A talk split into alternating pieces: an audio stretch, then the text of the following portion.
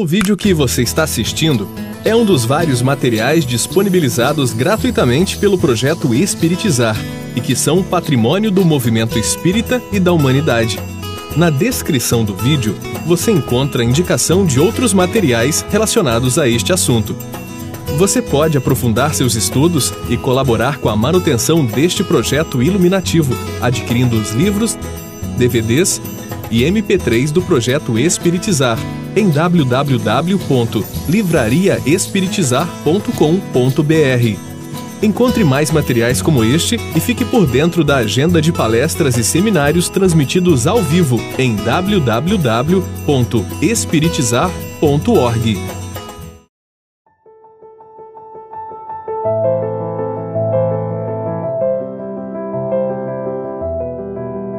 Vejamos então é, dando sequência à questão das leis divinas. Então, nós falamos muito sobre leis divinas durante todo o seminário, e é fundamental é, nós darmos sequência da seguinte maneira: compreender de uma forma prática, o máximo possível, como essas leis são compreendidas na relação pais e filhos. Então vamos ver aqui. As leis divinas e a prática das virtudes, base da formação moral no lar. As orientações de Santo Agostinho, Lázaro e Honório convidam à prática de várias virtudes. O grande compromisso dos pais é o de aproximar os seus filhos de Deus, para que possam realizá-lo. A primeira coisa que elas devem, que eles devem fazer, são eles mesmos se aproximarem de Deus. Então há um estudo dentro da neurociência que ele fala sobre a questão dos neurônios espelhos. E que é uma característica biológica nossa a existência desses neurônios espelhos. Então, uma das questões da aprendizagem, já estudada por várias linhas da psicologia, é a questão da forma de imitar o outro. Então, o ser humano, ele tem um processo de se aproximar pelo outro por esse, por esse mecanismo da imitação. Quando nós ampliamos esse conceito da imitação e vamos para a ideia da exemplificação, nós vamos ver que alguma coisa está, dentro desse conceito, abordando algo a mais. A exemplificação, ela é uma forma como somente é possível ser aplicada quando eu compreendo isso primeiro para mim. Por quê? É a semelhança de uma, numa seguinte metáfora, a semelhança de uma pessoa que conhece os caminhos e depois ele pode voltar por esses caminhos e apontar para as outras pessoas como chegar lá. Então, o que é a exemplificação de uma maneira simples e prática? É o jeito como nós conseguimos mostrar pelos nossos atos como chegar lá. Às vezes nós entendemos exemplificação apenas de um ponto de vista conceitual. É certo dar exemplos, é certo mostrar os seus exemplos para os seus filhos. Sim, claro, isso tudo conceitualmente é compreensível. Mas de uma maneira prática, existe também um resultado para isso. Quando nós nos esforçamos a exemplificar, tudo aquilo que nós estamos aprendendo, tudo aquilo que nós estamos internalizando, nós estamos criando uma metodologia, um processo pedagógico, melhor dizendo, verdadeiro e concreto para a mente da criança e do adolescente. Porque o que é concreto para a mente da criança, principalmente? É tudo aquilo que vai ao encontro do seu, da sua percepção sensória, da sua percepção infantil, que ainda não está estruturada em conceitos muito complexos. Então, quando nós exemplificamos, nós estamos dizendo indiretamente ou seja, sem palavras, porém diretamente na conduta, como é que faz para chegar lá. Mas chegar lá onde?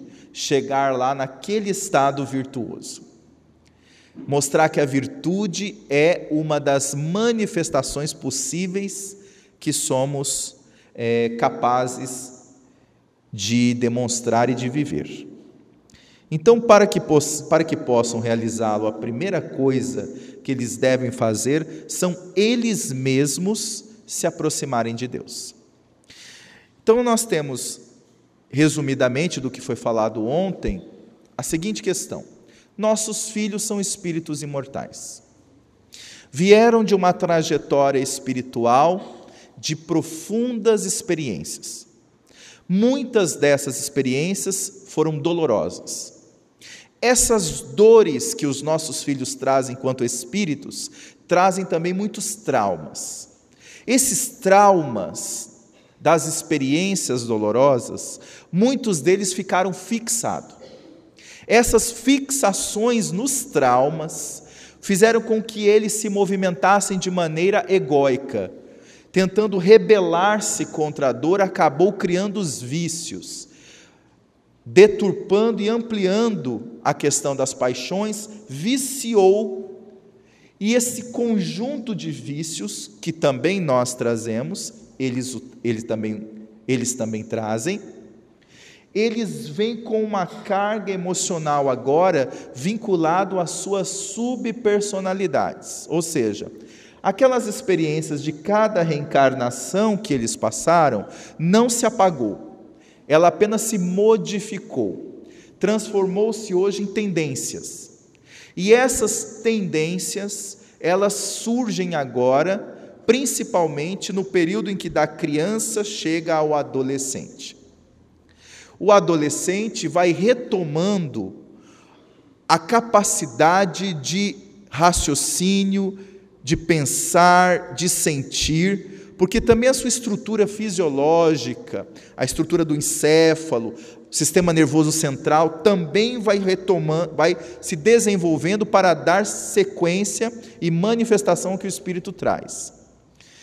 É nesse processo de interação entre espírito e corpo que nós vamos ver o resultado do que aconteceu na interação com o meio desde a vida intrauterina até o momento em que ele está com seus 11, 12, começando a manifestar as suas tendências enquanto espírito que passou por várias experiências outras.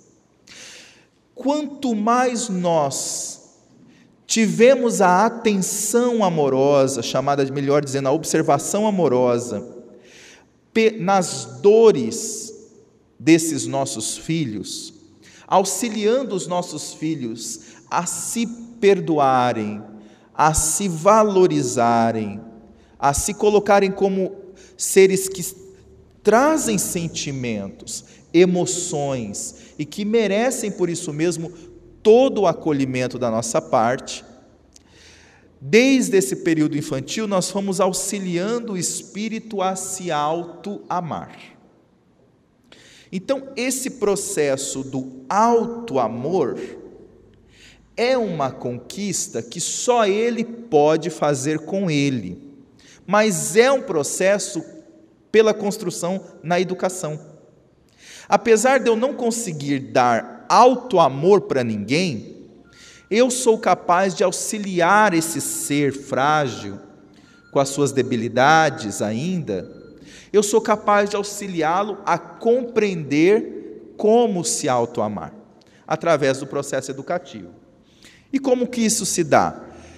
No movimento da observação amorosa e da aplicação afetiva, o meu filho vai começando a perceber o quanto ele é amado incondicionalmente.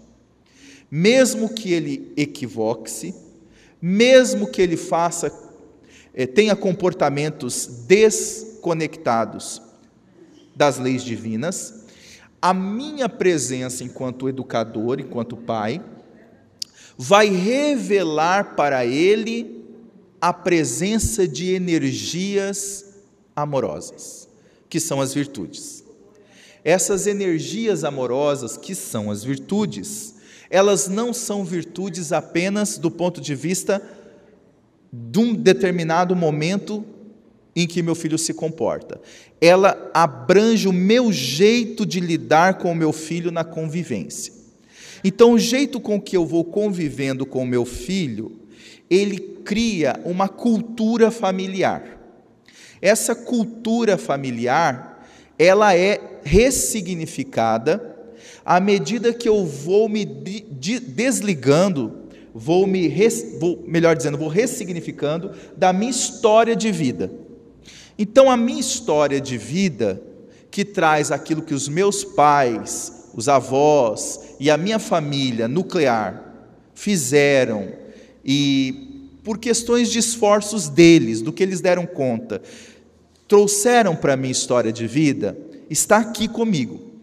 Mas eu sou convidado a fazer um processo de ressignificação dessa história de vida.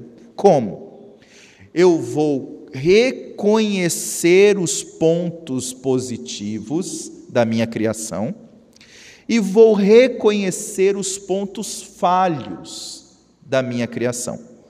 E vou fazer esforços para compreender, perdoar e agradecer os meus pais. Nesse movimento de compreender, perdoar e agradecer os meus pais, eu vou me, eu vou me conectando com uma outra referência que é maior do que a minha referência familiar. É a referência do modelo e guia. À medida que eu vou me conectando com a referência do modelo e guia, que é a exemplificação das virtudes por excelência, e vou perdoando a história de vida que eu tive, as pessoas, os momentos traumáticos, os episódios, eu estou me é, trabalhando interiormente para realmente, na prática, lidar com o meu filho de maneira diferente, de maneira virtuosa daquela como a minha história de vida traz. Essa é a forma prática como eu posso conduzir a minha ligação junto com os meus filhos a Deus. Se não for assim, eu vou continuar querendo ligar e aproximar os meus filhos a Deus no conceito Porém, na minha crença, no meu jeito de me comportar, eu vou continuar ligado aos traumas da minha história de vida. Por isso, o fator do perdão a tudo que já aconteceu comigo é fundamental.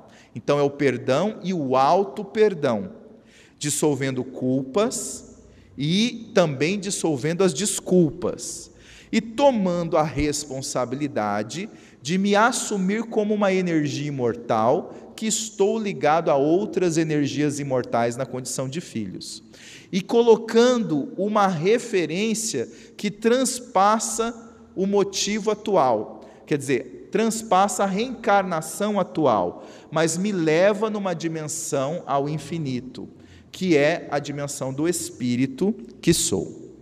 Então, quando aqui nas, na, na colocação, ele fala de aproximar de Deus, é um processo é, cognitivo, emocional, porque eu vou fazer esforços é, constantes, pacientes, mas eu também vou me colocar à disposição de me entregar emocionalmente aos esforços que eu estou fazendo.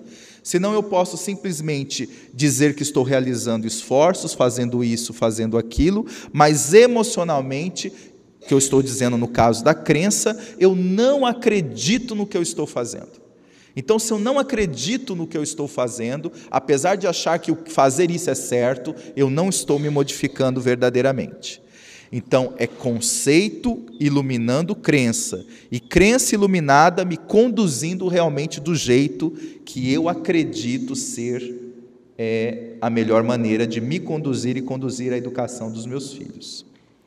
Os seus filhos são espíritos imortais, que os pais receberão no processo de cocriação para colaborar com Deus, conduzindo esses filhos de Deus irmãos em humanidade, para a senda do bem, por meio da formação do caráter, Missão essa em que responderão por tudo o que acontecer com os filhos, desde que seja responsabilidade deles.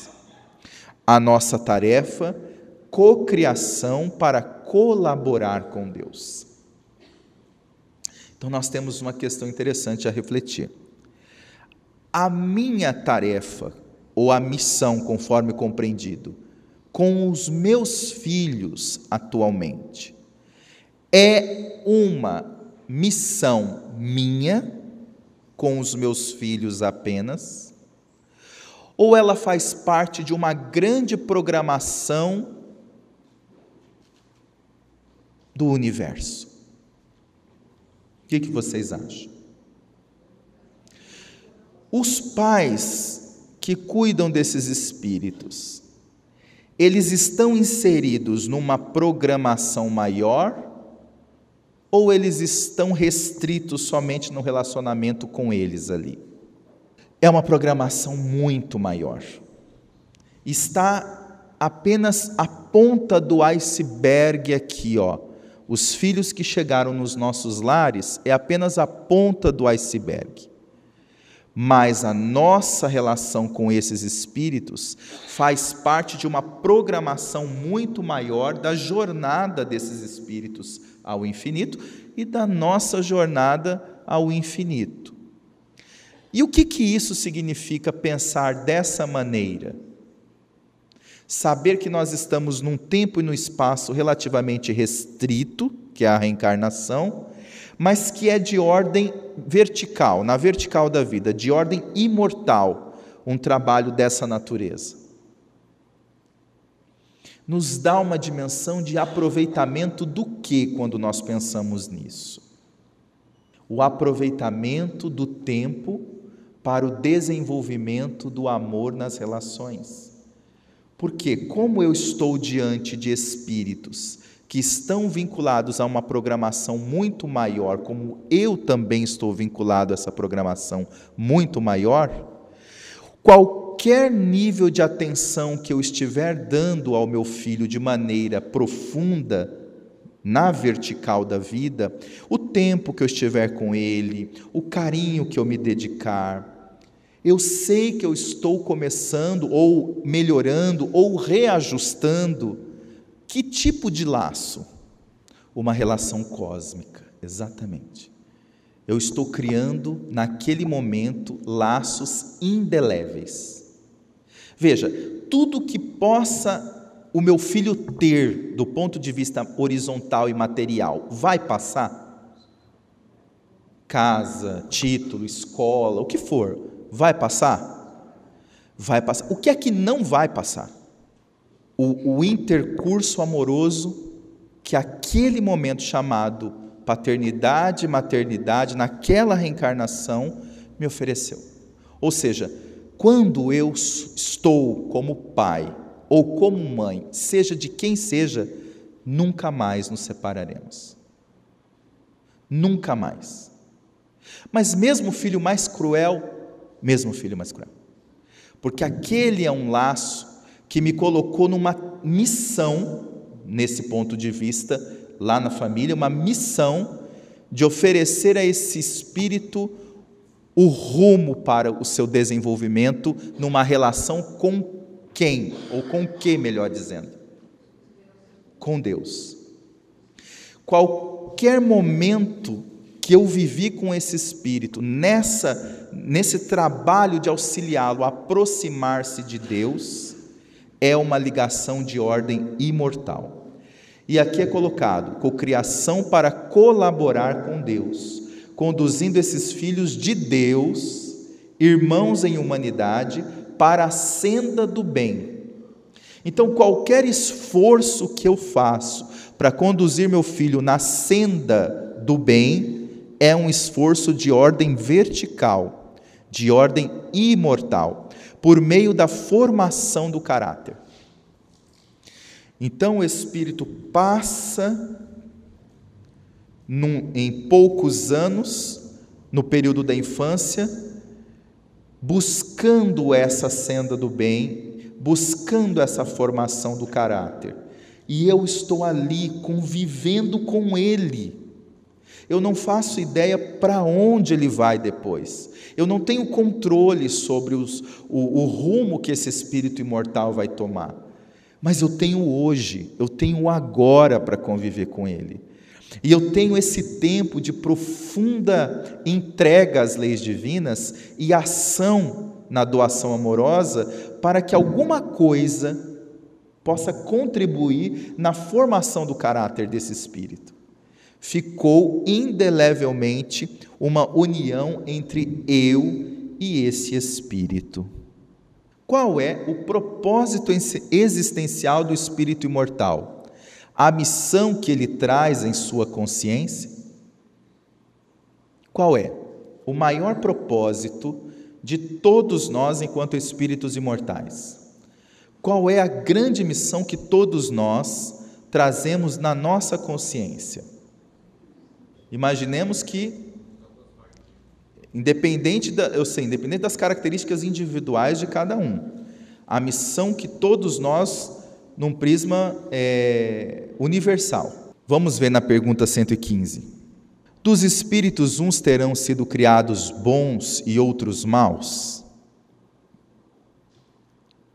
Deus criou todos os espíritos simples e ignorantes, isto é, sem saber.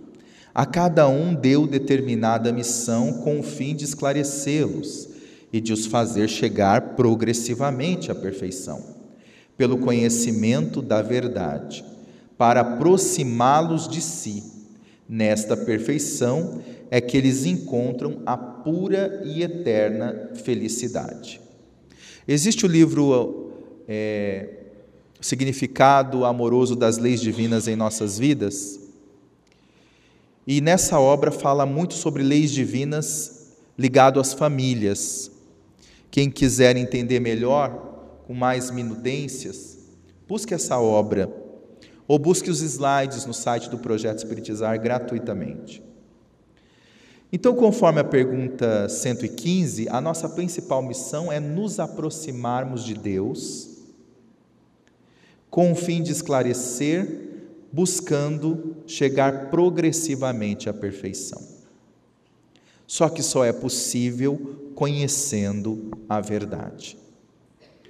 Então, tudo aquilo que eu esteja hoje me preparando para auxiliar o meu filho a ter discernimento, discernimento é o que? É uma virtude. A virtude do discernimento traz qual benefício para mim? Buscar desenvolver a virtude, do discernimento traz qual benefício direto para mim? Usar muito bem o livre-arbítrio. Exatamente. Vamos pensar então, com a virtude do discernimento e com o bom uso do livre-arbítrio, eu vou fazer que tipo de escolhas? Escolhas que realmente me levem para a minha maior missão. Qual a minha, minha maior missão? Me aproximar de Deus e encontrar a pura e eterna felicidade, que é o dever maior do ser humano, ser feliz, e é o direito maior do ser humano, ser feliz. Então, desse ponto de vista, como deve ser a prática dos pais para auxiliar os filhos no desenvolvimento do discernimento, que vai auxiliar a, esse, a essa jornada para a busca da verdade, o conhecimento da verdade e a verdade libertará conforme de Jesus. Como é que eu posso auxiliar os nossos filhos num processo educativo prático para o desenvolvimento do discernimento? principalmente no caso da adolescência. Já começa desde a infância, mas a adolescência foi falado aqui. O diálogo é um instrumento e o diálogo ele vai auxiliar no desenvolvimento da virtude do discernimento através de que proposta, de que forma de diálogo? Hã? Sim, o reflexivo é um instrumento, mas mais prático ainda. Eu vou conversar com o meu filho, dando a ele, oferecendo a ele conceitos prontos? É isso que nós estamos perguntando. O que, que vai auxiliar meu filho no desenvolvimento do discernimento? Porque veja bem, na prática, nós estamos educando os filhos para ficarem presos em casa ou para lidar com as provas e expiações do mundo? Nós estamos educando nossos filhos para lidar com o quê? Com as provas e expiações que eles trazem no mundo, o desenvolvimento das virtudes. Ora, se eu não trabalho antes um mecanismo para que ele tenha senso, ele não vai ter esse senso quando estiver na adolescência, nem quando estiver na idade adulta. Então é fundamental o trabalho dessa virtude. Como é que eu faço isso na prática? Eu vou começando a dar aos meus, aos meus filhos conceitos prontos, porque eu sou espírita, eu tenho muito conhecimento, eu sei tudo sobre tal livro, tudo sobre tal obra, entendo, já li o Pentateuco tal. Então eu vou dizer, é assim, é assim, é assim ou eu vou convidar os meus filhos a pensarem o que, que realmente faz sentido? Então, se eu simplesmente dou conceitos, não é que nós não vamos falar sobre o Espiritismo, trazer os conceitos espíritas, mas o mecanismo de auxiliar os nossos filhos a desenvolverem discernimento é sempre investigando como é que eles lidam com as ideias que nós oferecemos para eles. Se ele fica interessado, se ele rechaça aquela ideia, se ele pergunta mais, se ele parece desprezar. Então eu vou tendo essa percepção através do mecanismo da observação amorosa e verificando onde é que meu filho, o mapa moral do meu filho. Então eu vou estudando o mapa moral do meu filho, fazendo esse mecanismo de perguntas reflexivas, de diálogos reflexivos, para que ele possa me dar informações e aí eu converto isso em novas abordagens para ele. No, no quesito que eu percebo como o mecanismo moral do meu filho está funcionando. E aí ele vai começar a se questionar.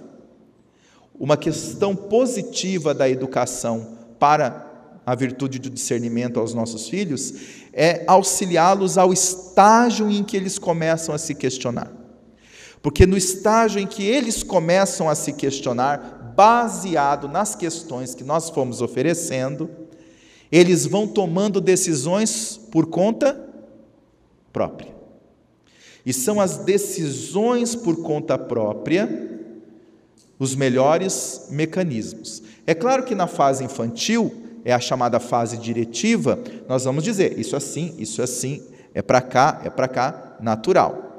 Porém, já na adolescência, que todo esse movimento já foi feito, e aí a estrutura contestadora do filho começa a aparecer, nós vamos intensificar esse mecanismo do diálogo proativo, fazendo com que ele chegue a questões sobre as dúvidas e principalmente as, as contestações que ele traz em relação a determinado assunto ou outro. Passando pelas provas que Deus lhe impõe, é que os espíritos adquirem aquele conhecimento. Uns aceitam submissos essas provas e chegam mais depressa à meta que lhes foi assinada outros só a suportam murmurando, e pela falta em que desse modo incorrem, permanecem afastados da perfeição e da prometida felicidade. Trazendo isso para a abordagem da educação, para a prática das virtudes, o que, que nós somos convidados a perceber em nossos filhos? Dois movimentos: submissão e murmúrio. A partir do momento que eu vou observando determinadas é, é, atitudes do meu filho, em que, teoricamente, na generalidade, eles não ficariam submissos, mas o meu filho ficou submisso, que na verdade submisso aqui não é, é subserviente, não é a pessoa ficar com a cabeça baixa e aceitar de uma maneira autoritária, não é isso é se colocar de maneira resignada, se colocar de maneira humilde diante daquela situação. se eu estou realmente interessado em observar o comportamento do meu filho, eu vou ver como que ele naquela situação ficou submisso ou como que ele está murmurando. É, mas esse, esse conceito de submeter a missão já foi falado em várias, várias é, seminários. Eu queria só trabalhar uma coisa mais prática da resignação, que é o submeter a missão do Espírito imortal com resignação, que é o propósito existencial dele. Nós temos um propósito existencial. E Deus tem uma missão para todos nós, a de chegar à pura e eterna felicidade. Mas isso só é possível com resignação. Então, o olhar do Pai sobre essa submissão às leis divinas, ao propósito de Deus para todos nós, é fundamental ver como é que o Espírito está se comportando dessa maneira naquela atitude. Ou se ele está murmurando e quais são as formas que os nossos filhos podem murmurar? Simplesmente fechando o quarto, não querendo falar com a gente. Essa é a forma mais evidente do murmúrio dos nossos filhos. Eles não querem de jeito nenhum tocar no assunto, se afastam. Mas existem outras formas do nosso filho murmurar. Quais são, por exemplo? Os nossos filhos, eles podem murmurar, por exemplo, quando na convivência nós falamos para eles: Olha, filho, é, vamos fazer uma oração aqui em casa? E o filho: Não, pai, eu estou tímido, não quero fazer, não, deixa você fazer. E o pai e a mãe, por exemplo, tá bom, eu faço. Nunca, o filho nunca faz oração, por exemplo. O que, que isso significa? Quando nós percebemos o filho com dificuldade nas questões espirituais. Por exemplo, para qualquer coisa o filho levanta e está disposto. Para ir para o centro ele não quer. Para fazer oração ele não quer. Para fazer ler um livro ele não tem disposição. Para se dispor a auxiliar em casa ele não tem disposição. Veja, ele não está murmurando fisicamente, mas ele está murmurando na conduta é um filho que está com profunda dificuldade de se resignar aos pedidos dos pais. Isso significa que é um ponto para ser observado, sim, no comportamento entre pais e filhos para a prática das virtudes. Vamos entender, conforme o Alírio coloca, a ideia da submissão.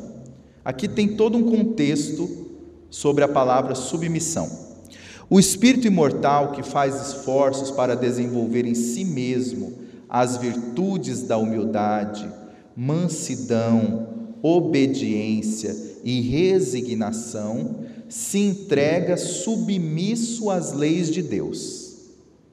Isto é, submete-se ao dever consciencial de realizar a missão que traz íncita em si aproximando-se gradualmente do Criador, até poder dizer, como Jesus: Estou no Pai e o Pai está em mim, adquirindo o direito de usufruir a pura e eterna felicidade da onipresença amorosa de Deus em si mesmo. Então, esse é o verdadeiro estado da submissão.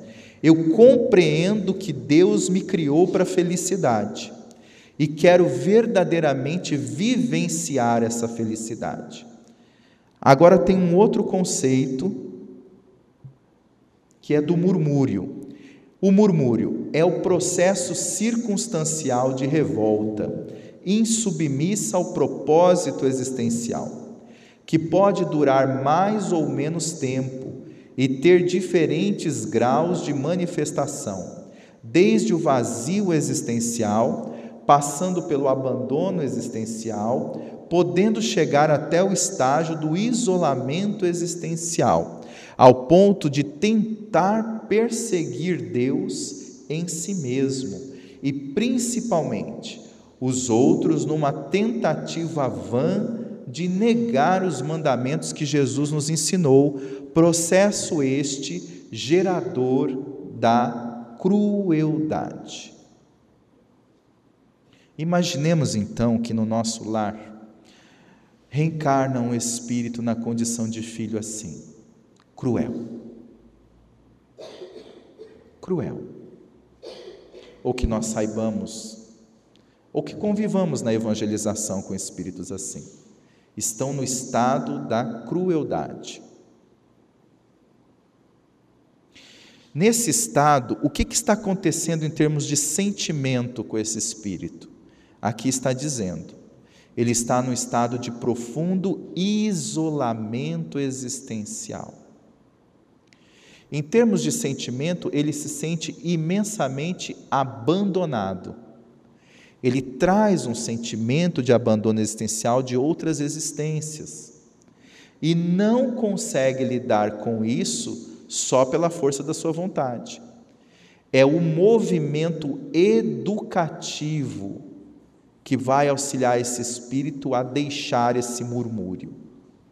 Nós estávamos outro dia, na experiência que nós temos no centro espírita, saindo do, da sala, e de repente os, os, os meninos falaram: Tio, você tem que falar com ela.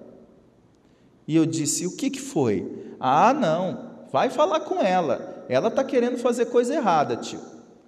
Era uma adolescente que aparentemente nunca tinha manifestado nenhum tipo de problema. Inclusive na relação ali, não dava um problema no sentido de convivência com os outros adolescentes. Mas então eu fui falar com ela: olha, o que, que aconteceu? Me disseram que você está com algum problema. E a coleguinha já, jornalista, já denunciou tudo. A coleguinha chegou e falou: Sabe o que, que é, tio? É que ela marcou uma briga com a menina, mais ou menos daqui duas horas na rua. falei: Você marcou uma briga? Como assim? Uma briga? Você marcou para ir lá e brigar com a menina e voltar para casa? É, marquei. Por quê? Porque ela me chamou de feia, de gorda, e eu não aceito isso. E ela estava decidida a brigar com a menina. Eu falei: veja, o que ela está falando para você é verdade? Não, não é verdade. Então, se não é verdade, por que, que você vai lá mostrar que a ideia dela pode ser verdadeira? Se você não é nada disso, ah, mas ela me ofendeu, mas ela ofendeu você com uma mentira. Se ela disse mentira, você não tem motivo para ir. É mesmo, né? Tipo, pois é, veja.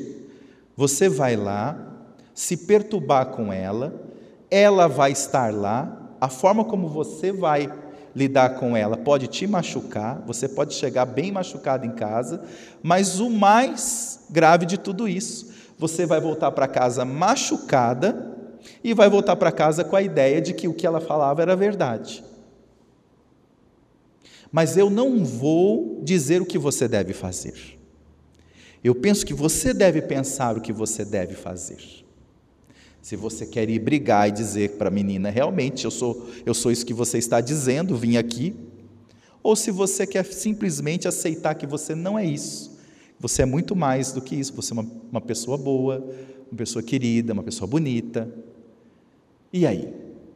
E ela ficou toda sem jeito e não tive notícia se ela brigou, mas me parece que não houve a tal briga. Por quê? Porque ela não sentia naquele momento nenhum tipo de autoestima e achou que a melhor maneira era afrontar a coleguinha, porque na, na comunidade onde nós nos situamos no trabalho ali, é uma comunidade onde a convivência da violência, a violência familiar, o jeito de lidar é muito comum. Então nós, nós não percebemos ali um abandono existencial grave, mas nós já percebemos ali a tendência da forma como aquele espírito, na, na, na situação de adolescente, quer lidar com a situação, entende que deve lidar com a situação. É uma forma de murmúrio, são comportamentos murmurantes que nós vamos ter é, à nossa frente para lidar com a criança e com o adolescente. Isso, claro, não tem um apoio mais intenso da família e cabe, nesse caso, ao centro espírita auxiliar na medida em que a convivência com essa criança permite. Essa negação de Deus e das leis divinas pode ser evidente ou mascarada, como nós já falamos. Evidente quando a revolta e a rebeldia do espírito se manifestam de forma bem clara e evidenciada.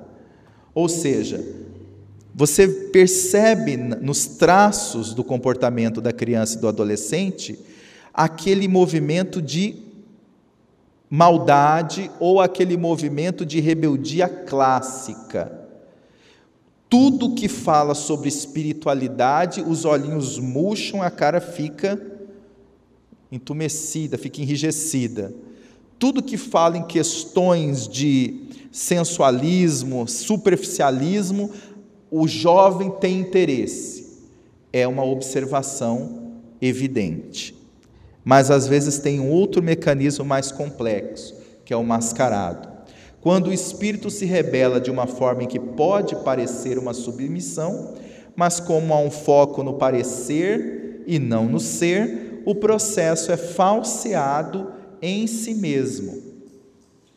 Então, quando se diz principalmente nas questões espirituais, Nunca, jamais negociar com os filhos questões espirituais com coisas materiais. Por exemplo, filho, você vai no centro espírita hoje? Ah, hoje eu vou, pai. Ah, pai, então você pode então me ajudar naquela, naquele, naquela mesada que você falou? Não, meu filho, não, já passou a sua mesada. Ah, mas eu fui no centro, pai. Ah, pai, mas eu estou participando do evangelho no lar. Eu não estou sendo. Veja, isso é um mecanismo falseado, é mascarado. Ele não está demonstrando verdadeiro interesse. E o que, que ele está fazendo? Está fazendo o mecanismo de barganha. Então, com todas as questões espirituais, não existe barganha. Existe a assertividade dos pais. Filho, nós vamos no centro hoje. Ah, pai, não quero, não sei o quê. Eu fui dormir tarde, é muito típico do adolescente isso. Eu fui dormir tarde. Você foi dormir tarde. Realmente eu não deveria ter deixado você dormir tarde, eu deixei você dormir tarde. Mas você vai acordar cedo, você vai no centro. Qual que é a importância dessa assertividade para essa criança e para esse adolescente? Porque quando nós percebemos essa é, entre aspas, né, essa natural rejeição das questões espirituais, nós estamos diante de que tipo de espírito com relação na, no que se classifica a relação dele com Deus? Hã? Insubmisso. Nós estamos lidando com espíritos insubmissos. Esses espíritos insubmissos não têm a ver conosco, muitas vezes ele nos ama, mas a relação é dele com Deus. Porque a dimensão espiritual é uma relação que nós trazemos com Deus. Então, esse é o mecanismo importante. A relação entre nós e o Criador demonstra o nosso nível de submissão. Nesse gráfico, eu, espírito imortal, traz bem isso de uma maneira didática. Primeiro, nós temos aqui o eu, espírito imortal, que somos nós. Na outra base, nós trazemos as leis divinas. E depois, Deus. Aí é que vem a questão. No centro, entrega e ação. Nós já estudamos isso em alguns outros seminários vamos abordar e depois verificar a questão da paternidade da maternidade sobre isso. O eu espírito imortal somos nós. É a única forma com que nós possamos agir, é sempre em nós. Nós não conseguimos agir nas leis divinas e não, nós nunca conseguimos agir na vontade de Deus. A vontade de Deus e as leis divinas são soberanas em nós mas nós conseguimos agir em nós. Então são duas forças do universo: entrega e ação. No eu espírito imortal é que estão as virtudes e os atributos de filho de Deus. Quanto mais eu desenvolvo virtudes, mais eu me conecto às leis divinas, que está na outra base, e mais eu cumpro os desígnios de Deus, que está no ápice. Eu não consigo infringir, como diz a mensagem, eu não consigo infringir as leis divinas dentro do meu filho. Eu não consigo nele mudar as suas escolhas, suas decisões. Eu só consigo preparar o ambiente para que ele se sinta ligado a Deus. É essa preparação do ambiente para que ele se sinta ligado a Deus que me faz ter a noção do meu verdadeiro poder, que é o poder de agir em mim, o eu espírito imortal. Quando eu ajo em mim, o eu espírito imortal, eu realmente me habilito a entregar-me às leis.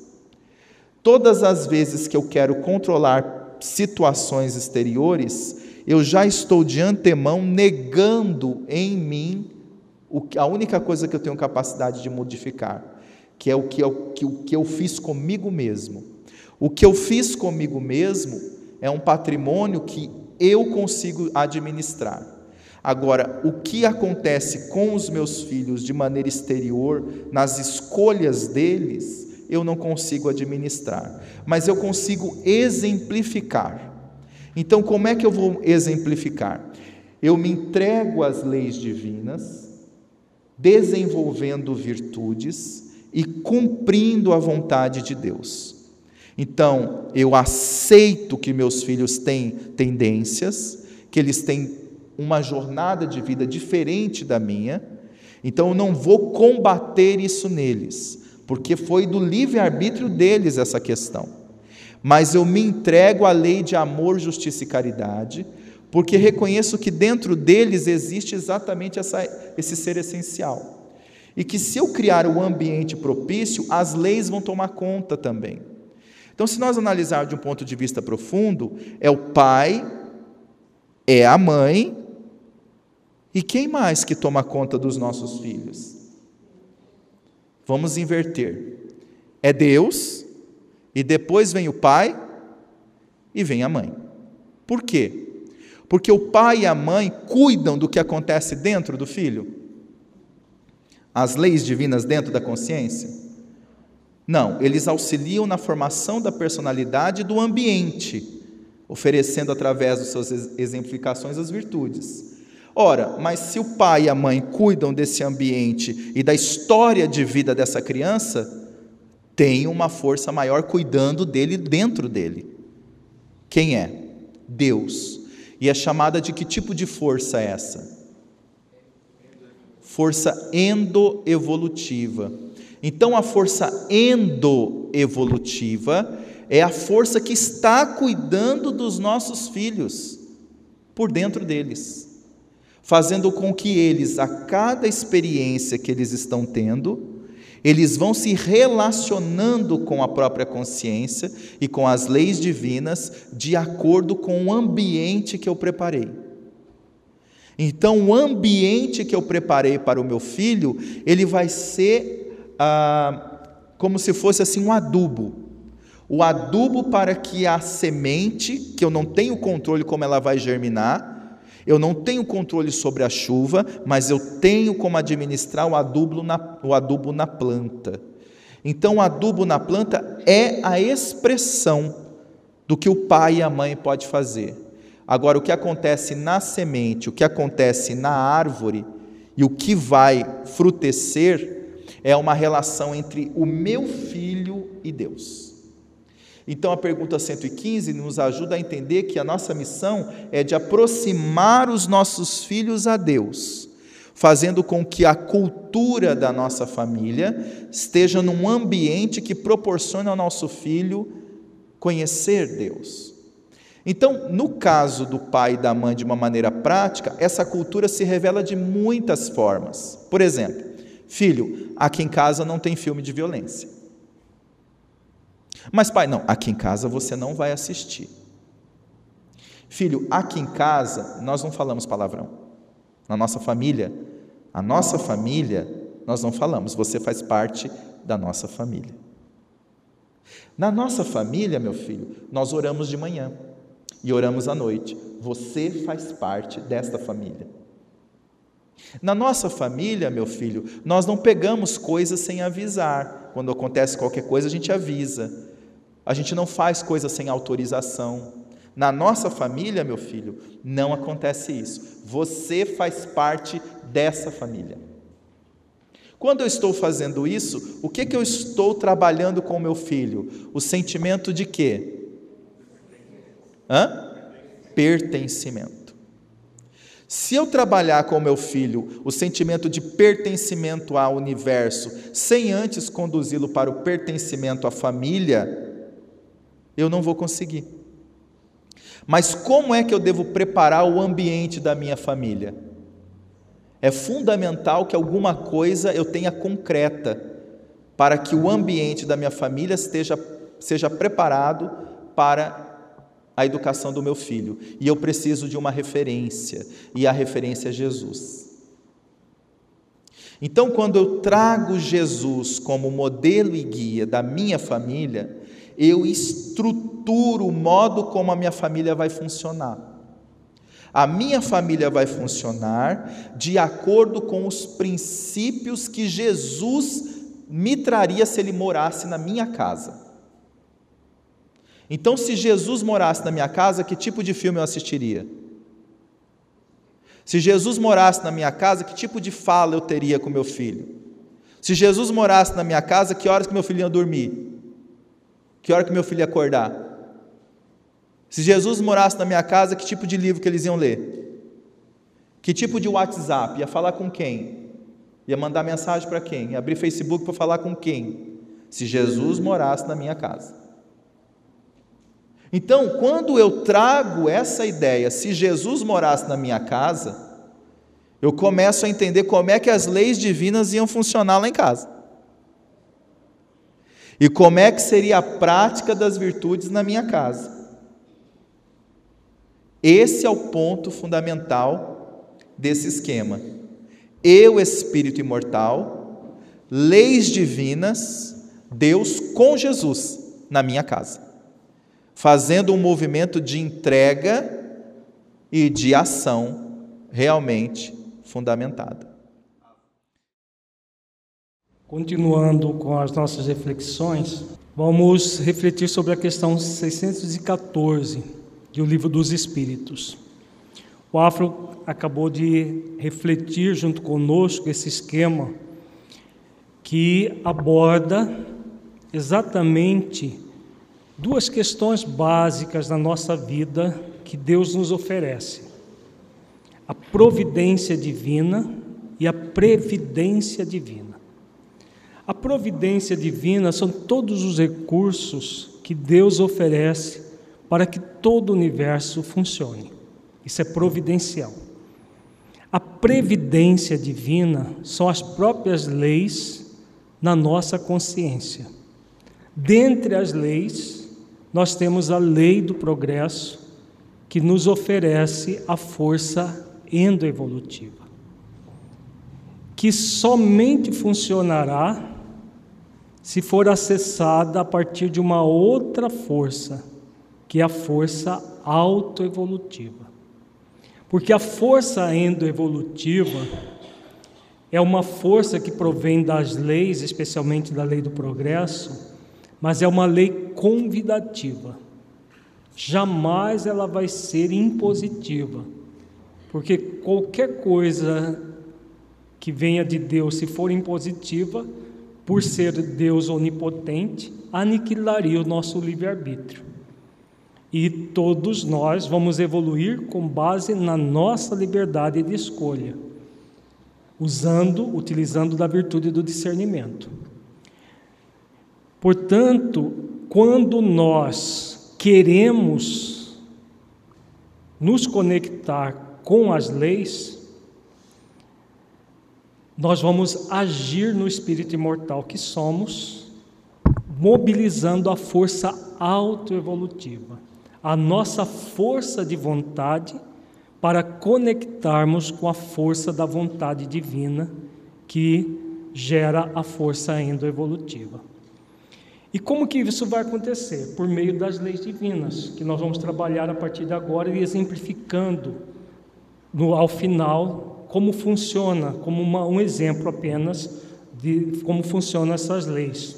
A lei natural é a lei de Deus, é a única verdadeira para a felicidade do homem. Indica-lhe o que deve fazer ou deixar de fazer, e ele só é infeliz quando dele se afasta. Aqui, os benfeitores colocam muito claramente que a lei divina é o parâmetro para que nós possamos, por meio da virtude do discernimento, escolher que parâmetro nós queremos. Todos nós, nós refletimos ontem sobre isso, todos nós queremos ser felizes. Mas só é possível a felicidade com base nas leis divinas. Elas indicam o que nós devemos fazer ou deixar de fazer. Se fazemos aquilo que está dentro das leis, nós vamos ser felizes. Se fazemos aquilo que é contrário às leis, nós vamos ficar momentaneamente infelizes, porque ninguém é infeliz porque a infelicidade é transitória em si mesma. Na 616, Kardec pergunta: será possível que Deus, em certa época, haja prescrito aos homens o que noutra época lhes proibiu? Em outras palavras, as leis divinas existem num momento, no outro momento elas mudam. Deus não se engana.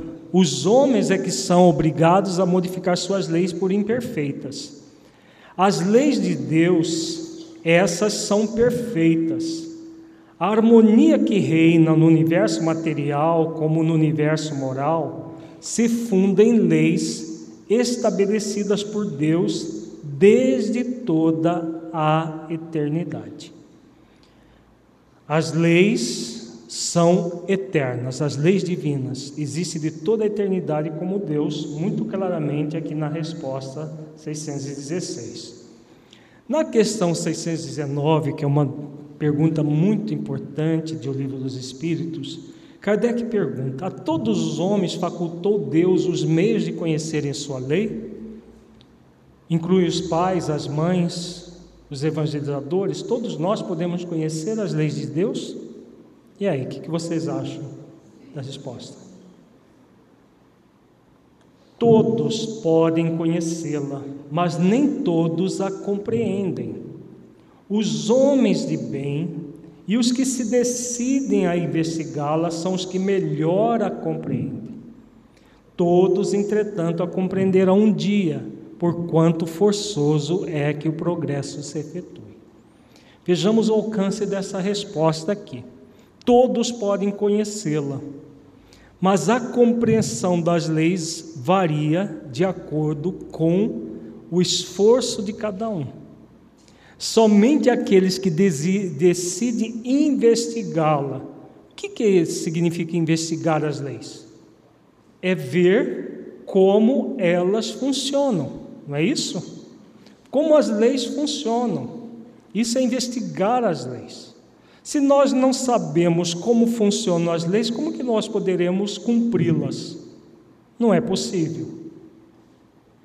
Então, esse é um elemento básico que nós temos trabalhado bastante aqui no estudo reflexivo que acontece às terças-feiras. Na 621, aquela pergunta clássica que acho que a maioria dos espíritos já decoraram: onde está escrita a lei de Deus? Resposta: na consciência. Então, Deus previdentemente, isso é a previdência divina, e providencialmente, porque é um recurso que a providência divina nos lega, colocou as leis diretamente na nossa consciência, dentro de nós, espíritos imortais. Na 629, Kardec pergunta que definição se pode dar da moral. O módulo deste, deste seminário é a base da formação moral no lar. Então, o que é moral no lar, na sociedade, em todos os sentidos? Vejamos a resposta muito clara. A moral é a regra de bem proceder, isto é, de distinguir o bem do mal. Funda-se na observância da lei de Deus o homem procede bem quando tudo faz pelo bem de todos, porque então cumpre a lei de Deus. Então, o que é moral no lar? Cumprir as leis de Deus, aprender como funcionam as leis de Deus, para que tudo seja feito pelo bem de todos. Para nós, espíritos em evolução no planeta de expiações e provas, é algo ainda a ser conquistado, é algo a ser exercitado diariamente em nossas vidas. Como se pode distinguir o bem do mal na 630? O bem é tudo que é conforme a lei de Deus, o mal, tudo que lhe é contrário.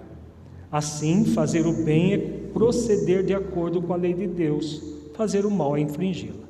Então, é um complemento dessa outra sobre a moral. Então, infringir as, as leis de Deus, nós estamos fazendo mal. Cumprindo as leis de Deus, nós estaremos adentrando o bem. E o grande objetivo da, da, da educação dos filhos é levá-los à senda do bem, como nós vimos. Na 632, os benfeitores, Kardec pergunta aos benfeitores: estando sujeito ao erro, não pode o homem enganar-se na apreciação do bem e do mal e quer crer que pratica o bem quando em realidade pratica o mal? Pode acontecer, às vezes, de um pai, de uma mãe bem intencionados estarem oferecendo recursos aos seus filhos, achando que estão fazendo bem e na realidade estão fazendo mal? Pode acontecer? Acontece muito. Quando nós temos essa visão mais imediatista de oferecer a melhor escola, o melhor tudo, e ao mesmo tempo o lado moral nós não trabalhamos, é exatamente isso que Kardec está dizendo aqui, que ele está perguntando aqui. Às vezes o pai está achando que está dando melhor para os seus filhos, mas está reforçando subpersonalidades do passado. Uma subpersonalidade, por exemplo, materialista, utilitarista, hedonista, reforçando essas questões do mundo em vez de trabalhar as questões morais. E a resposta dos benfeitores: Jesus disse: Vede o que queríeis que vos fizessem ou não vos fizessem. Tudo se resume nisso, não vos enganareis. Então, com base em tudo que nós refletimos, a questão das subpersonalidades e tudo mais, é muito importante que nós vejamos essa resposta aqui no sentido mais amplo. Se fosse o contrário, eu conhecer tudo isso, eu fosse filho filho do meu filho, não o que, que eu gostaria que fosse feito a mim? O filho ainda pela imaturidade ainda pode achar que isso é um como como o adolescente diz, isso é um saco, isso é muito chato. Por ainda estar numa fase de imaturidade do senso moral. Mas o pai e a mãe devem ser eh, devem trabalhar para que sejam mais maduros do que os seus filhos, intelecto moralmente, como nós vimos. Então é, é desse ponto de vista que nós devemos refletir, fazer aos outros aquilo que gostaríamos que fosse feito a nós nós não, não nos enganaremos. E na 642 nós falamos bastante sobre a resposta dessa questão. Para agradar a Deus e assegurar sua posição futura, bastará que o homem não pratique o mal? E aí, gente? Basta, basta que não façamos mal ao nosso filho, nós já estamos fazendo bem a eles? Se ficarmos neutros, de forma nenhuma, né? Não, cumpre-lhe fazer o bem no limite de suas forças porquanto responderá por todo o mal que haja resultado de não haver praticado o bem. Ontem, na, na, no trecho do Evangelho de Santo Agostinho, que o Afro refletiu, ele fala da, da paz de consciência dos pais. Somente haverá paz de consciência para os pais, para as mães, se eles tiverem realizado o bem no limite das suas forças. Se houver negligência, mesmo que não seja uma negligência deliberada de fazer o mal, mas não tendo feito o bem no limite das forças, responderão por todo o mal que advier ao filho, por resultado de não haver praticado o bem no limite das forças. Esse é o parâmetro. E como disse o Afro, é um parâmetro consciencial. Ninguém pode chegar para nós e dizer: olha, você está fazendo aquém das forças, nem além das forças. Somente nós é que podemos responder isso. Agora vamos ao nosso exercício. É um exercício que nós criamos, não tem nada de absoluto, é simplesmente o um exercício para que nós reflitamos o que são leis e o que são virtudes e como que funciona uma dinâmica dessas leis na nossa consciência e como que isso vai repercutir na educação dos nossos filhos. Nós colocamos uma, uma, uma certa quantidade de leis divinas, mas tem, é, são muitas outras, mas as principais leis divinas que nós vamos lidar no, é, na, na questão da educação dos filhos principais leis divinas a serem acessadas para o trabalho interior de exercitar as virtudes no lar. Nós vimos ao longo do seminário que todo o processo educativo vai se dar pela observação amorosa, pela, é, pela aplicação afetiva e na aplicação afetiva, o cuidar, o, o atenção existencial e a terceira etapa da, do amor incondicional, o dever de amar incondicionalmente. Esse é o processo oferecido pelo, pelo nosso mentor Honório de como vai ocorrer a educação.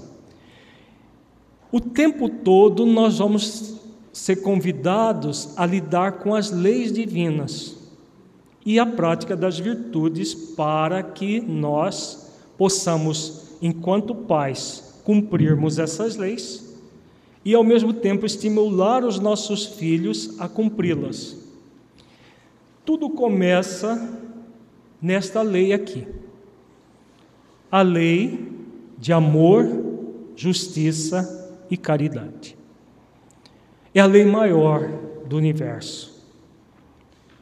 Se nós pegarmos todos os pontos oferecidos pelo mentor, na, que nós refletimos desde ontem de manhã, poderíamos resumir com essa lei: sermos amorosos, justos e caridosos conosco, com os nossos filhos, com os nossos evangelizandos, é a lei maior do universo, que tudo é, está em sintonia, todas as demais leis estão em sintonia com esta. Quais são as virtudes que nós acessamos essas lei, essa lei? O amor, a justiça e a caridade. Essas três virtudes, o exercício dessas três virtudes faz com que nós nos conectemos com essa lei e cumpramos essa lei. Onde começa o amor, a justiça e a caridade? Conosco mesmos, nós mesmos. E a partir de nós, nós somos convidados a ir ao próximo mais próximo, que são os nossos familiares, e depois estender para toda a sociedade, ao próximo como a nós mesmos. É o grande convite. Associado a essa lei, existe uma outra lei que nos ampara em todas as circunstâncias, que é a lei de misericórdia. Jesus diz no Evangelho de Mateus, no Sermão da Montanha, ele diz que Deus envia o sol para bons e maus e a chuva para justos e injustos. Independentemente de estarmos cumprindo a lei de amor, justiça e caridade, ou não, a lei de misericórdia estará presente em nossas vidas. Para que serve a lei de misericórdia? Ela tem uma função imprescindível, importantíssima ela vem para justos e injustos, para bons e maus, como ensina o Mestre. Mas para que serve? Para nos proteger. Mas proteger de quê? De nós mesmos, mas de que em nós mesmos? Essa é a pergunta. Ela nos protege de nós mesmos das ações de desamor, de injustiça e descaridade que nós praticamos. A lei de causa e efeito ela está, ela está conectada com a dimensão justiça da lei maior. Né? Daqui a pouco a gente fala dela. Mas antes da lei de causa e efeito, é o, os, antes dos efeitos, vêm as causas. O sofrimento, a dor são efeitos. Qual é a causa? O desamor, a injustiça e a descaridade. Tá? Essa é a causa que vai gerar dor e sofrimento para o espírito. Então a lei de misericórdia é uma companheira da lei de amor, justiça e caridade, que faz o que com o espírito? O livra da dor e do sofrimento? É para isso a lei de misericórdia? Não. Ela não protege o espírito nesse nível. A lei de causa e efeito vai existir independente da lei de misericórdia. O que, que ela faz então? Ela, ela convida o espírito a ser amoroso, justo e caridoso. Não é? Qual é a virtude que está ligada à lei de misericórdia? Compaixão. Por quê? Vejamos, quando nós agimos com desamor, injustiça e descaridade, o que, que nós estamos fazendo no nível profundo? Descumprindo a lei maior. Os efeitos dessas, dessa causa vão ser muito sofridos para nós. Então, a lei de misericórdia, cuja virtude para acessá-la é a compaixão, o que faz a compaixão? A compaixão é a virtude que faz com que nós observemos em nós todos os atos injustos, desamorosos, injustos e descaridosos para que nós tomemos as providências de ressignificar esses atos. Veja bem, vejamos bem, a lei de misericórdia é a companheira da lei de amor, justiça e caridade para convidar a praticar essa lei. Quando nós observamos em nós mesmos atos desamorosos, injustos e descaridosos que nos gera sofrimento, o que a lei de misericórdia faz? Convida nós nos compadecermos de nós mesmos. Eu estou caminhando por uma trilha que vai me gerar muito sofrimento. Então eu sou convidado a exercitar a compaixão para fazer o quê? Para acessar uma outra lei para que eu ressignifique esse comportamento. Na, nossa, na educação de filhos, como que vai funcionar a lei de misericórdia? A mesma coisa. Quando nós percebermos em nossos filhos atitudes desamorosas, injustas e descaridosas, é o sentimento de compaixão, que é o amor mais profundo, que vai fazer com que nós acolhamos os nossos filhos e demos a direção adequada, orienta as orientações e a direção adequada, para que ele possa acessar que lei que nós acessamos e que o, o nosso filho também irá acessar? Lei de liberdade. Porque quem que faz escolhas desamorosas, injustas e descaridosas? Não somos nós mesmos? Não é o nosso filho que vai fazer escolhas desamorosas, injustas e descaridosas que vai fazê-lo sofrer? Então nós vamos, na educação, nós vamos conduzir os nossos filhos a refletir por meio da, da lei de misericórdia, dessa compaixão que acolhe né? A, a, a, a lei de misericórdia, Jesus ensina na parábola do, dos dois filhos de uma forma linda, belíssima. Quando o filho pródigo, que estava nas terras longínquas, resolve por voltar para casa, Jesus fala que ele diz: Levantar-me-ei e ter com meu pai, dir-lhe-ei: Pai, já não sou digno de ser chamado teu filho, mas faze-me como um dos teus trabalhadores. E aí, levantando-se, foi para o seu pai, e quando ainda estava longe, viu seu pai, e o lançou-se ao pescoço e o beijou. Então, a lei de misericórdia é essa lei que abraça todos os filhos de Deus e beija todos os filhos de Deus. E Jesus fala: lançou-se-lhe ao pescoço e o beijou com íntima compaixão. Para quê? Que serve essa íntima compaixão de Deus conosco, de nós para conosco e de nós para com nossos filhos e as demais pessoas. Para que, que serve? Para que nós possamos iluminar o nosso livre arbítrio. E só se ilumina o livre-arbítrio por meio de que virtude? Discernimento. Então, esse discernimento que o Afro já falou bastante, que nós vamos estimular os nossos filhos a discernir o que eles querem para a vida deles. Da mesma forma que nós somos convidados a discernir o que nós queremos para a nossa vida. Por isso está o verbo aqui, eu quero. A lei de liberdade, nós vamos adentrar a dimensão do querer, da força autoevolutiva. Vamos mobilizar em nós um atributo do espírito muito importante que se chama vontade a força da nossa vontade conectada com a força da vontade divina.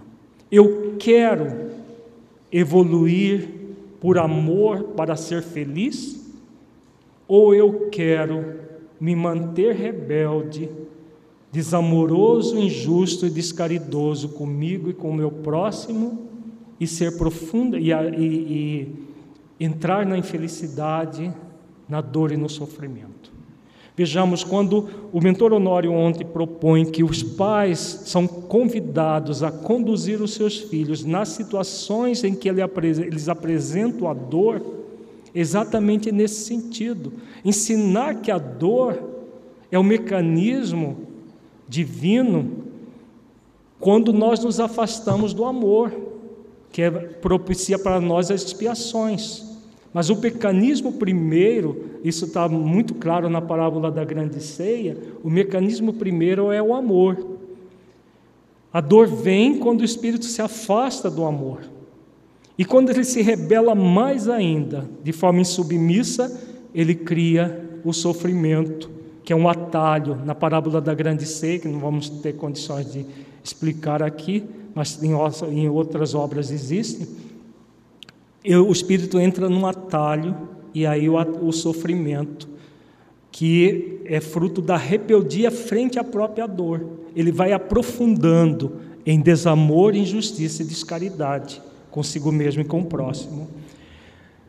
A lei de liberdade convida o espírito a acessar em sintonia com amor, justiça e caridade esse profundo querer eu quero ser uma pessoa melhor, eu quero ser uma pessoa mais justa, mais amorosa, mais caridosa. Por quê? Podemos acessar a lei de liberdade sem esse profundo querer conectado com a lei de amor, justiça e caridade? Podemos ou não? Podemos. Quando falta o discernimento, o que, que nós fazemos? Quando nós não estivermos conectados com a lei maior, e a lei de misericórdia, o que, que nós vamos fazer? Nós vamos seguir esse caminho aqui. Nós vamos utilizar da lei de, de liberdade sem responsabilidade, porque a lei de liberdade está intimamente ligada à lei de responsabilidade. Então, além de discernimento, para que nós conectemos com a lei de amor, justiça e caridade, o que, que somos convidados? A acessar a lei de responsabilidade. Discernimento e responsabilidade vão fazer com que eu queira aquilo que é o melhor para mim, que é cumprir as leis, aquilo que vai me fazer feliz. Isso eu faço comigo, como pai, como mãe, como evangelizador e vou ser convidado a orientar os meus filhos ou evangelizando da mesma maneira. Quando o espírito, em vez de agir com responsabilidade e discernimento, age com irresponsabilidade, o que, que ele vai acessar? Que lei? Lei de causa e efeito. A lei de causa e efeito é um braço da lei, da dimensão justiça da lei maior. Se nós agirmos com injustiça, com desamor e descaridade, como se manifestará como se manifestarão, melhor dizendo, os efeitos dessas causas? Como se manifestarão? A causa é o desamor, a injustiça, a descaridade. Como que se manifestará? Dor. E se o espírito se rebelar contra a dor? Sofrimento. Então a lei de causa e efeito é uma lei neutra em si mesma. Se, ao contrário, o espírito resolve, por meio da lei de liberdade, acessar profundamente a lei de misericórdia, a lei de amor, justiça e caridade, agindo com discernimento e responsabilidade, quais serão os efeitos dessa causa? Serão amorosas, justas e caridosas com ele e com seu próximo. Então vejamos, lei de causa e efeito, ao contrário de que muita gente pensa, não é uma lei punitiva. Ela é uma lei neutra, aguardando as ações do espírito. As ações são as causas, os efeitos são correspondentes às causas. Se o, as ações são amorosas, justas e caridosas, os efeitos serão amorosos, justos e caridosos. Se as ações são desamorosas, injustas e descaridosas, porque faltou discernimento e responsabilidade ao acessar a lei de liberdade, as causas, os efeitos serão dolorosos e sofridos para o espírito, dependendo do nível da sua rebeldia. Ficou claro, gente, até aqui? Vamos para uma agora nisso tudo, como que vai funcionar isso tudo? Vejamos que nós temos as leis, a lei maior, lei de amor, justiça e caridade, a sua parceira constante, que é a lei de misericórdia, uma convidando ao amor, justiça e caridade, outra convidando a compaixão, a lei de liberdade convidando ao discernimento, a de responsabilidade a própria responsabilidade, a lei de causa e efeito não tem uma virtude específica, porque ela é, ela é neutra em si mesma. Agora, isso só vai acontecer se nós mobilizarmos o quê? A vontade de Deus para nós. A vontade de Deus para nós não é sermos felizes? E nós só somos infelizes quando nos afastamos das leis? Nós vimos as questões agora há pouco. E qual é a lei específica que nós acessamos dentro de nós, a força divina que nos impulsiona? Lei do progresso, exatamente. A lei do progresso é a lei que nós acessamos que nós vamos conectar com a, a energia da força endoevolutiva. A força endoevolutiva nos convida a evoluir, a sermos felizes, porque essa é uma determinação divina. Mas como nós já falamos, é convidativa, ela não vai impor. Ela está ali o tempo todo convidando o espírito, desde o instante da sua criação. No primeiro momento, a evolução se dá pela lei do automatismo, mas quando o espírito chega na, na, na, no reino nominal, ele vai evoluir pela livre escolha. Ele só vai evoluir se ele escolher seguir esse caminho. Então, a lei do progresso só vai ser acessada se nós mobilizarmos que lei primeiro? Lei de liberdade. Eu quero progredir enquanto espírito imortal. Porque o progresso não vai ser uma dádiva, ele é o quê? Uma conquista. Ele é uma dádiva até que nós chegamos no rei nominal. Ele é uma dádiva. Deus já nos criou para progredir em X tempo dentro desses três reinos da natureza, mineral, vegetal e animal, por automatismo. Quando chegamos no reino nominal e adquirimos o livre-arbítrio, a partir daí a evolução se dá por livre escolha. Então eu quero evoluir. A partir do, da lei do progresso, que pede uma virtude, que virtude é essa? Ela nos pede exercício de uma virtude fundamental, que nós vamos também exercitar no, nas orientações com os nossos filhos. Que virtude é essa? Eu quero pressupõe o quê? Quando eu digo eu quero da boca para dentro e não da boca para fora, como está lá no livro dos Espíritos. O querer com os lábios, mas que o coração não sente. Decisão ou resolução, que é a mesma coisa.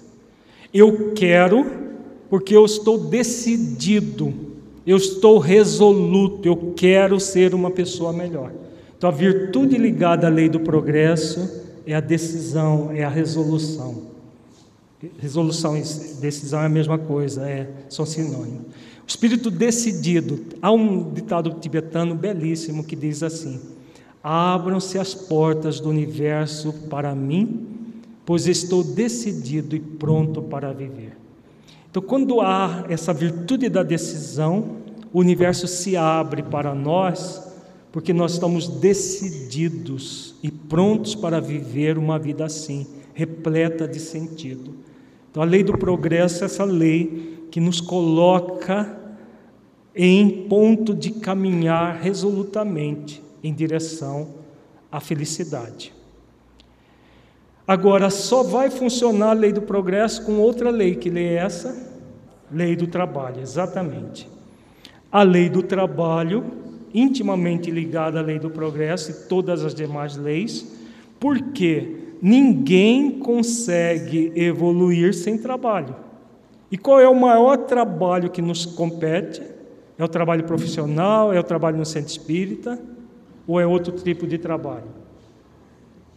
Qual é o maior trabalho que nos compete? O trabalho interior de cumprir as leis, desenvolvendo as virtudes. A evolução é consequência. Esse é o maior trabalho, cumprir as leis, desenvolvendo as virtudes. Então, isso está intimamente ligado ao querer, eu quero decididamente, e aí eu realizo o trabalho, todo o trabalho que for necessário, sem titubear fazendo esforços continuados, pacientes, perseverantes e disciplinados. É fácil? Não. É trabalhoso. Por isso que nós já repetimos várias vezes ontem, sem um profundo amor à lei do trabalho, nós não teremos famílias funcionais, famílias equilibradas. Bom, é, a lei de liberdade está é, nós estamos vendo que elas somos convidados a conectá-la com a lei de amor, justiça e caridade, que por sua vez está ligada à lei de misericórdia. Para que serve a lei de misericórdia? No nível mais profundo. Proteger o espírito de quê? Dos seus atos injustos, descaridosos e desamorosos que vai gerar o que para o espírito? Dor e sofrimento. Tá?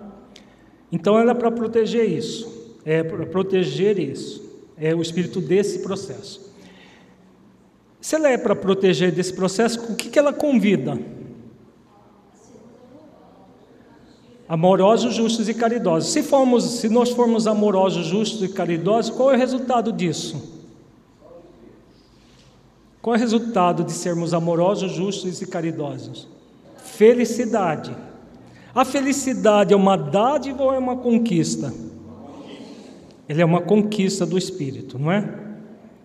É a lei de misericórdia que vai gerar a felicidade, então? ou ele é suporte para que nós acessemos uma outra lei e sejamos felizes? Ele é um suporte. De que lei? Claro que amor, justiça e caridade estão sempre envolvidas, mas existe uma, existe uma lei específica. Que lei é essa? Do mérito. Se a felicidade é uma conquista, que lei que nós vamos acessar para conquistá-la? A lei do mérito. Nós merecemos ser felizes? Sim, merecemos ser felizes. Todos nós. Nós merecemos, os nossos filhos merecem ser felizes, todos merecemos. Não, não é uma determinação divina? Então a lei do mérito é a lei que nós vamos acessar exercitando a felicidade. Num primeiro momento, a felicidade relativa, num segundo momento, quando formos espíritos puros, num segundo momento bem distante desse momento, a felicidade pura e eterna. Tá. Agora, entre o mérito e o querer esse mérito, existem duas leis. Numa delas, nós podemos tropeçar por causa das subpersonalidades do passado. Que lei é essa? A lei de permissão. E o que, que nos impede, que nos bloqueia, melhor dizendo, a permissão? É a lei de permissão mesmo. Tá? Ela vem aqui, ó. Lei de permissão. Por quê? O que, que nós não permitimos por causa de subpersonalidades arraigadas em nós, e nós, como pais, somos convidados a observar amorosamente os nossos filhos para ver se eles têm algo assim.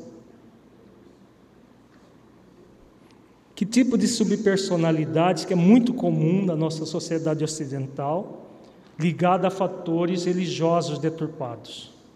Que subpersonalidade é essa?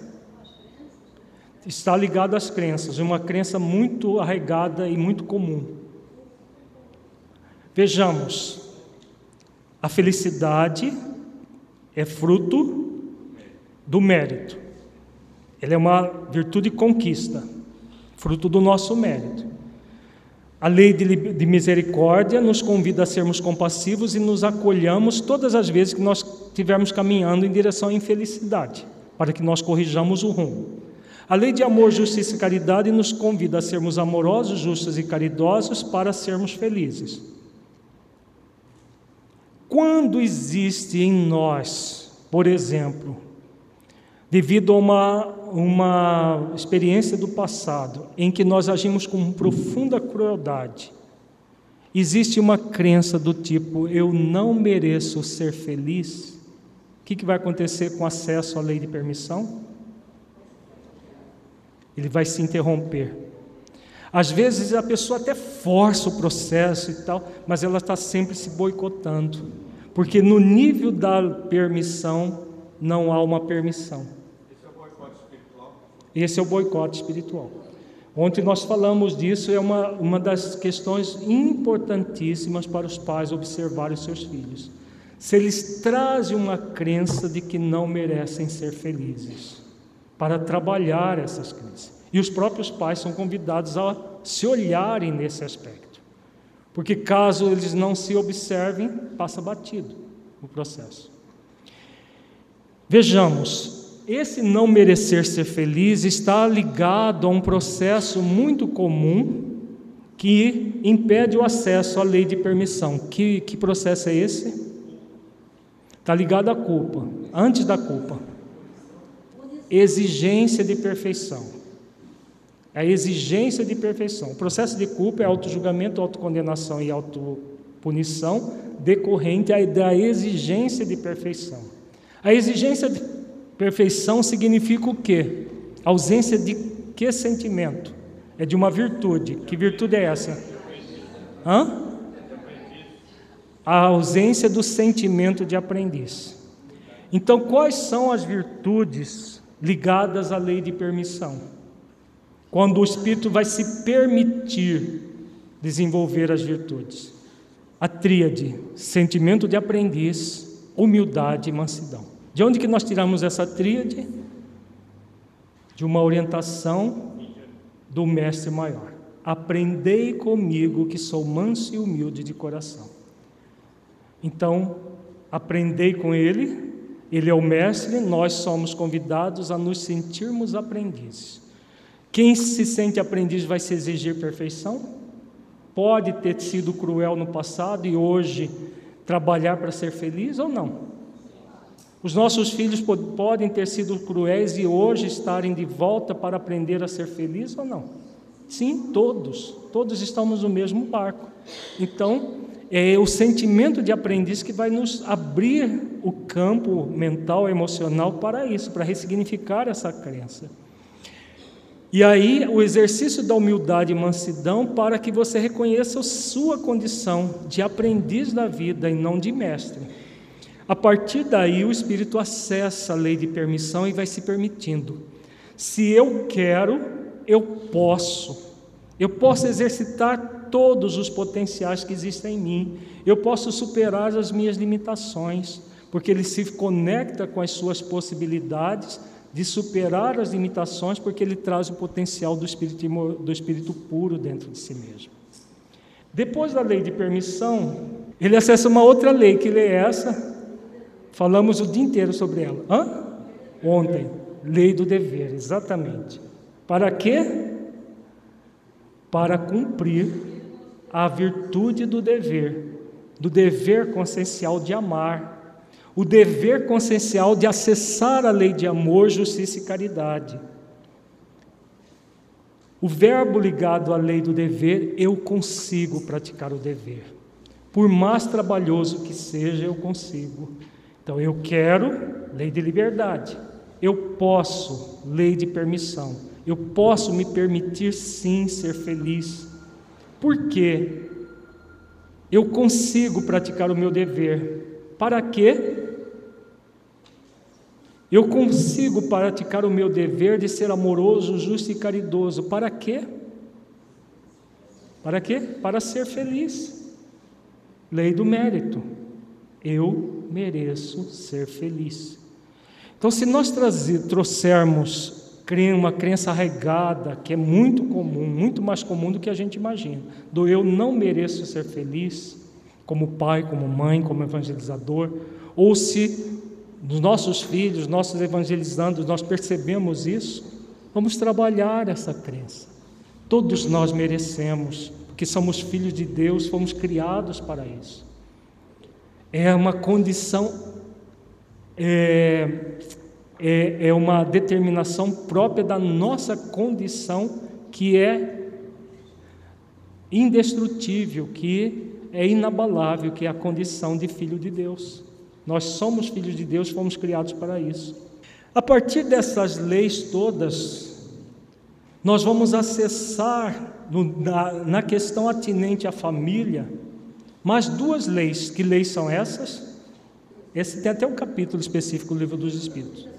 Lei de sociedade. E como que se acessa a lei de sociedade? É uma outra lei bem específica também. Claro que amor, justiça e caridade, as outras leis são todas envolvidas. Mas é uma lei, hã? solidariedade. Então nós temos aqui mais duas leis, aliás, três leis, né? A lei de igualdade, porque todos nós temos, estamos na mesma condição, com os mesmos objetivos e com mesma é, responsabilidades. Lei de solidariedade e lei de sociedade. Então nós teremos uma família funcional, uma família mais equilibrada, quando nós formos solidários, quando nós aprendermos a ser mais solidários, e só vamos ser solidários se trabalharmos todas as demais leis colocadas aqui. E aí nós vamos ter uma família, não uma família perfeita,